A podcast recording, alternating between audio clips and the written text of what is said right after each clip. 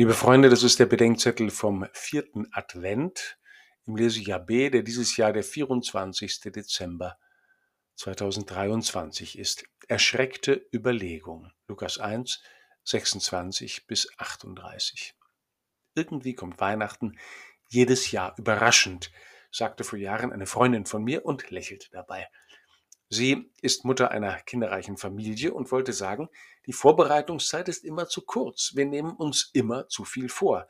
Es wäre immer noch was zu tun. Und scheinbar plötzlich ist keine Zeit mehr, weil Weihnachten ist.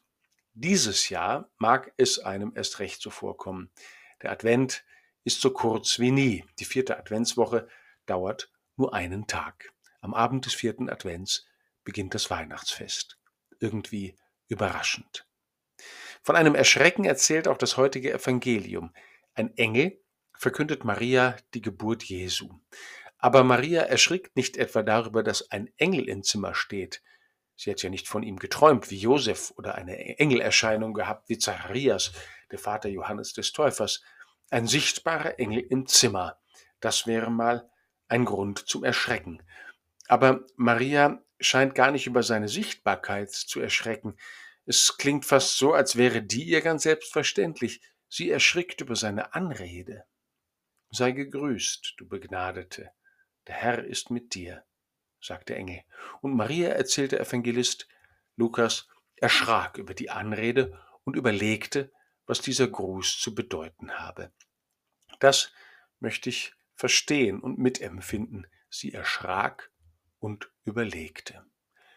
Gut, wenn Josef das gesagt hätte, dann wäre das charmant gewesen und zärtlich und vielleicht auch verliebt. Aber dieses Wort tritt aus der unsichtbaren Welt, wie wir im Credo sagen, aus der Unverfügbarkeit und Unerreichbarkeit Gottes in Gestalt des Engels bei ihr ein. Du Begnadete, und sie erschrickt. Ich stelle mir vor, ich nehme eine solche Zusage von ich weiß nicht wo wahr. Ich würde fragen, was heißt ihr begnadet?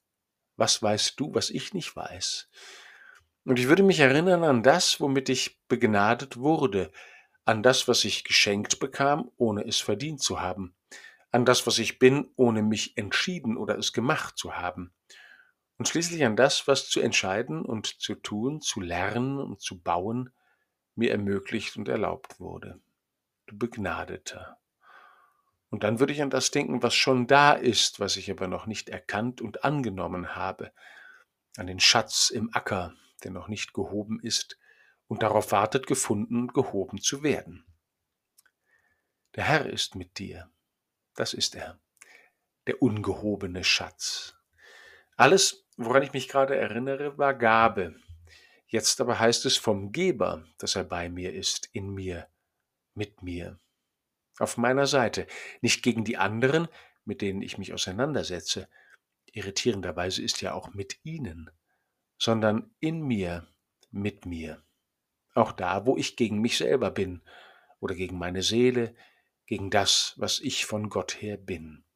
Gott kommt auf meine Seite in mir und er überwindet mit mir, in mir, was ich nicht bin, auch wenn ich es krampfhaft zu sein versucht habe der Herr ist mit dir.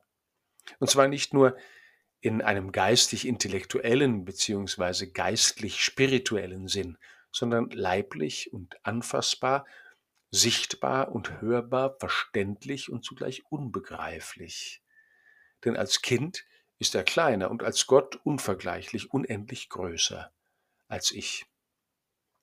Weihnachten heißt, was in Maria geschieht, geschieht für uns. Gott wird ein Mensch. Und was für uns geschieht, soll in uns geschehen. Der in Maria Mensch gewordene Gott tritt in unser Leben ein, um Immanuel, Gott mit uns zu sein, damit auch wir selbst wieder bei uns, mit uns und in uns sind und mit Gott für die anderen. Sei gegrüßt, du Begnadete, der Herr ist mit dir. Der Advent ist dieses Jahr kurz. Heute Abend schon beginnt das Weihnachtsfest. Wie gut, dass wir noch ein Leben lang Zeit haben, um zu überlegen, was dieser Gruß zu bedeuten habe.